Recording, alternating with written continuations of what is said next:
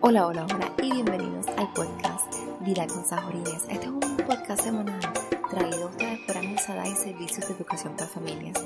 Mi nombre es Lexa Malavé y si me lo permiten estaré hablando con ustedes acerca de los aciertos y retos que tiene la crianza. Los temas de este podcast abarcarán desde la crianza con apego, disciplina positiva, Montessori, lactancia, parto y embarazo. Espero que lo disfruten. Buenos días, buenas tardes, buenas noches. No importa en el momento que me estés escuchando, te agradezco por permitirme entrar en tu vida un día más. Te pido disculpas porque el podcast del sábado no salió. Sin embargo, estamos aquí hoy con un nuevo tema y quiero preguntarte, ¿el autocuidado para cuándo? Sí, ¿cuándo fue la última vez que te cuidaste? ¿Cuándo fue la última vez que te hiciste una mascarilla? ¿Cuándo fue la última vez que fuiste al doctor? ¿Cuándo fue la última vez que fuiste al salón de belleza? ¿Cuándo fue la última vez que saliste con tus amigas? ¿O leíste el libro que querías leer? ¿O viste la película que querías ver? ¿Cuándo fue la última vez? No recuerdas, ¿verdad? Exacto. Porque se nos ha olvidado que tenemos que cuidarnos y que tenemos que ponernos en primer lugar. Porque hemos dejado todo lo que es de para nosotras en un segundo plano. Y eso a la larga no es saludable. Y les quiero contar un poquito lo que me pasó hace apenas un poco más de un mes. Em, mi cuerpo decidió hacer un shutdown. Eh, estaba, y poco antes de mis vacaciones, eh, me enfermé a nivel de que no podía moverme a la cama, estaba bien débil. Y gracias a mi familia, que me ayudó a cuidar a mis niñas, me pude sobrevivir esos tres días. Pero ¿qué aprendí de eso? Aprendí que me dejé ver en un segundo plano y al dejarme en un segundo plano, no pude cuidar de mi familia porque no voy a cuidar ni a mí misma.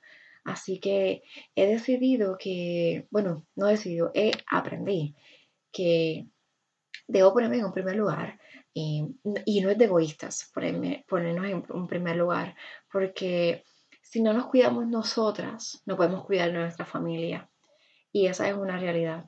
Y también si queremos ver el cambio, un cambio en nuestra familia, o el cambio que queremos ver en nuestra familia, debemos cambiar nosotros primero.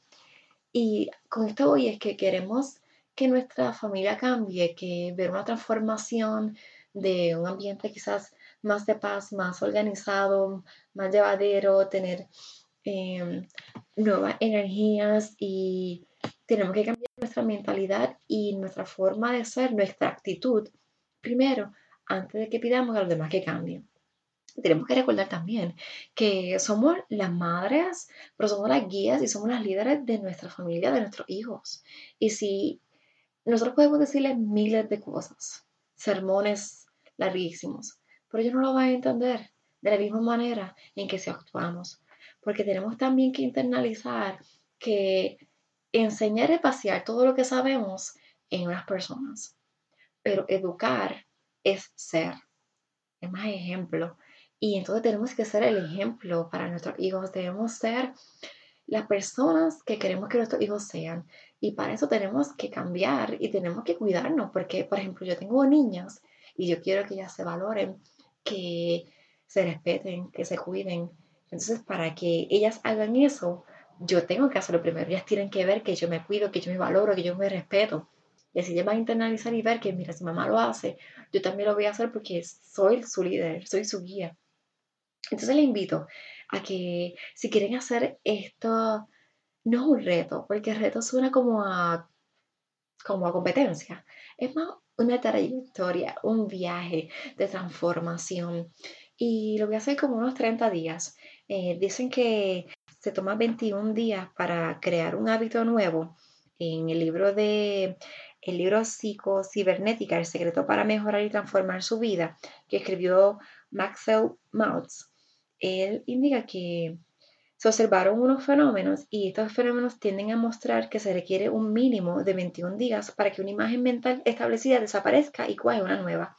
Y se ha demostrado pues, se toma 21 días para tú crear un hábito, bueno o malo. Pero vamos a hacerlo de 30 días, que así nos da un poco más de flexibilidad. Y es como que lo que se está haciendo ahora, de los 30 días, pero igual, no es un reto, es más un, camino a transformarnos. ¿Y cómo me voy a transformar? Para buscar esta paz y este bienestar eh, en mi vida y si ustedes quieren hacerlo, los invito y espero escuchar sus comentarios de cómo les va y lo que están haciendo. Yo les voy a compartir lo que yo voy a hacer y también me gustaría saber si ustedes están haciendo eso mismo o si añadieron o quitaron cosas. Entonces, una de las cosas que quiero hacer es que todas las mañanas quiero empezar a leer un pasaje de la Biblia y yo soy cristiana y quiero conectarme más con mi espiritualidad porque entiendo que lo he dejado un poco a un segundo plano y quiero volver a reconectarme. Recuerden que esto es más, no es religión, es más relación, así que yo quiero profundizar más mi relación. Escoger un libro y leer de ese libro 10 minutos al día es otra de las cosas que pienso hacer.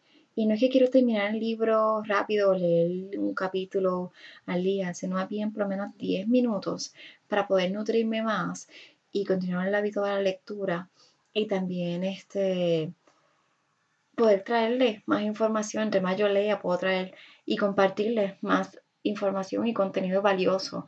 Eh, hacer ejercicio, por lo menos 10 minutos al día, lo que voy incrementando y llego a los 30 minutos porque entiendo que es importante la actividad física, nos ayuda con la oxigenación del cuerpo y también a liberar el estrés y hasta tener ideas nuevas. Y es una manera divertida de compartir con nuestros hijos. El juego es muy importante para nuestros niños y debemos ah, fomentarlo más y yo quiero fomentarlo más en mi casa, así que quiero hacer ejercicio físico o actividades físicas al día para poder tener también esa conexión con, mi familia y también beneficiarme. Acuérdense que esto es más de autocuidado. Tomar más agua y también y quiero desconectarme para reconectarme. Y aquí voy con eso, es que a veces estamos tan conectados a todo y queremos estar en todos los canales y en todas las redes sociales. Sin embargo, debemos de a veces desconectarnos un poco para poder reenfocarnos, traer ideas nuevas y poder entender lo que nos está pasando alrededor. Muchas veces tenemos problemas y no encontramos las soluciones y es porque estamos muy cerca del problema. Y por eso a veces lo compartimos para que otra persona nos dé la perspectiva, porque si estamos muy adentro o muy cerca del problema es bien difícil que encontremos la solución. Así que desconectarnos para poder reconectarnos es una clave que voy a hacer en estos 30 días de transformación. También voy a sacar un date conmigo y voy a hacer, no sé, ver una película que quiero ver, está mamá mía por ahí, y hay otra película que quiero ver em, que se llama Tuli. Así que estoy en esa y también tomar un tiempo para hacerme, no sé, una manicura, pedicura o ir al salón de belleza. Eh, ir al salón de belleza es algo que realmente detesto. Siento que me pongo incómoda y me da ansiedad y de todo, así que no sé si respeto a todas las que lo hacen y a veces uno es bueno o no ir, pero se me fue mi partner para Florida, la que me hacía todo, así que estoy viendo cómo regreso al salón de belleza y pero definitivamente voy a sacar un tiempo para, para mí. Y también eh, voy a comenzar a hacer hábitos eh, alimenticios más saludables. He descuidado también esa área y creo que quiero añadirle más color a mi comida, y a mi plato. Y en esa voy a estar para entonces poder fomentar esa alimentación saludable en mi familia y buscar recetas nuevas y, y más, más, nutrición para, para, mi cuerpo, porque ese shutdown que me dio eh, hace poco más de un mes es también eso que descuidado mucho mi, mi alimentación. También voy a sacar un momento para dar gracias, gracias a Dios todo lo que tengo y por todo lo que aprendo cada día.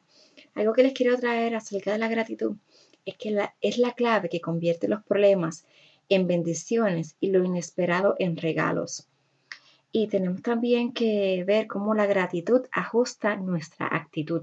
Así que es importante ser agradecido por, por, todo lo que tenemos y lo que aprendemos cada día, Nuevamente te invito a que hagas este travesía conmigo, este camino a una transformación. Me dejas tus comentarios. Recuerda visitarme en mi blog vidaconsajorines.com.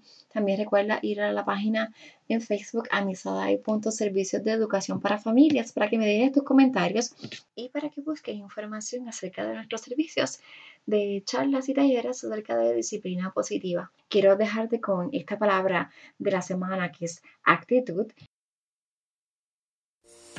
Y colorín colorado, este cuento se ha acabado. Muchas gracias por permitirme entrar en tu vida un día más. Espero que te haya gustado y nos vemos la próxima semana a la misma hora y por el mismo canal. Bendiciones del cielo.